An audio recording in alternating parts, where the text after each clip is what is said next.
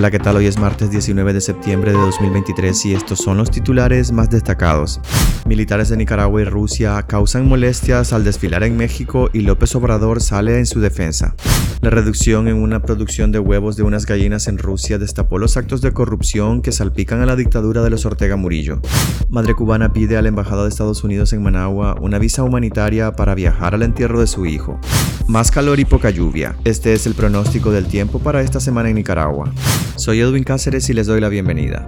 Militares de Nicaragua y Rusia causan molestia por desfilar en México y López Obrador sale en su defensa. El presidente mexicano Andrés Manuel López Obrador reaccionó este lunes a las críticas por la presencia de militares de Rusia y Nicaragua en el desfile de independencia del 16 de septiembre, al argumentar que es tradición invitar a todos los países. Obrador se refirió de manera particular a la participación de los rusos. En el desfile marcharon, desfilaron contingentes de Rusia, hicieron un escándalo. Me llamó la atención porque también desfilaron de China y no hubo tanto escándalo. Todo fue por Rusia. Se invitó a todos los gobiernos con los que México tiene relación siempre se hace. Sus declaraciones se producen tras la polémica desatada el sábado durante el desfile militar conmemorativo de la independencia de México, en el que hubo críticas por la participación de Rusia y Nicaragua. La embajadora de Ucrania en México afirmó que el desfile quedó mancillado por la participación de un regimiento ruso. Sus botas y manos de criminales de guerra están manchadas de sangre. López Obrador desestimó las críticas al insistir en que es costumbre invitar a todos los países al desfile, como también lo hizo el expresidente derechista Felipe Calderón.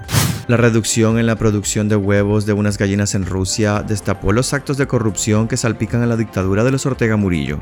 El cónsul honorario de Nicaragua en San Petersburgo, Víctor Trukhin, seguirá en prisión hasta noviembre tras ser acusado de desviar fondos del Instituto de Investigación de Vacunas y Sueros de San Petersburgo hacia el Instituto de Biotecnología Que se encuentra en Managua y del cual es socio el Instituto Nicaragüense de Seguridad Social. Según la investigación del Servicio Federal de Seguridad de Rusia, Turkhin de 59 años, era hasta el 5 de septiembre pasado el director del Instituto de Vacunas y Sueros de San Petersburgo, cargo en el que llegó en 2011 y en esa calidad de alto funcionario de investigación médica, presuntamente desvió cerca de 4.5 millones de dólares hacia el Instituto Meshnikov de propiedad ruso-nicaragüense. El escándalo se conoció en Nicaragua el pasado 8 de septiembre cuando se hizo pública la desaparición del ruso nacionalizado nicaragüense. Al día siguiente las autoridades del Servicio de Contrainteligencia FSB de Moscú informaron de su detención cuando intentaba huir del país usando su pasaporte nicaragüense. Turkin había desaparecido el 5 de septiembre pasado, luego de que las autoridades del Instituto de San Petersburgo lo despidieran del cargo que ocupaba en dicho centro, y fue detenido el viernes 8 en la frontera con Bielorrusia. Pero los actos de corrupción no comenzaron este año, sino en 2019, cuando las gallinas de la granja avícola Sinja Vizcaya, en la región de San Petersburgo, redujeron hasta la mitad su producción de huevos, indica una publicación del medio Infobae. Cuando las autoridades empezaron a investigar las causas de la reducción en la producción de huevo, los inspectores se dieron cuenta que en las instalaciones había un edificio el cual producía un potente ruido que asustaba a las gallinas. El canal checa OGPU informó que la investigación en la granja avícola arrojó que había una criptogranja gigante conectada ilegalmente a las redes de energía.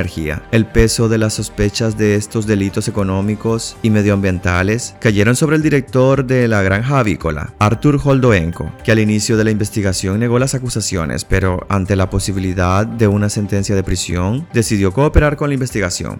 Madre cubana pide a la Embajada de Estados Unidos en Managua una visa humanitaria para viajar al entierro de su hijo.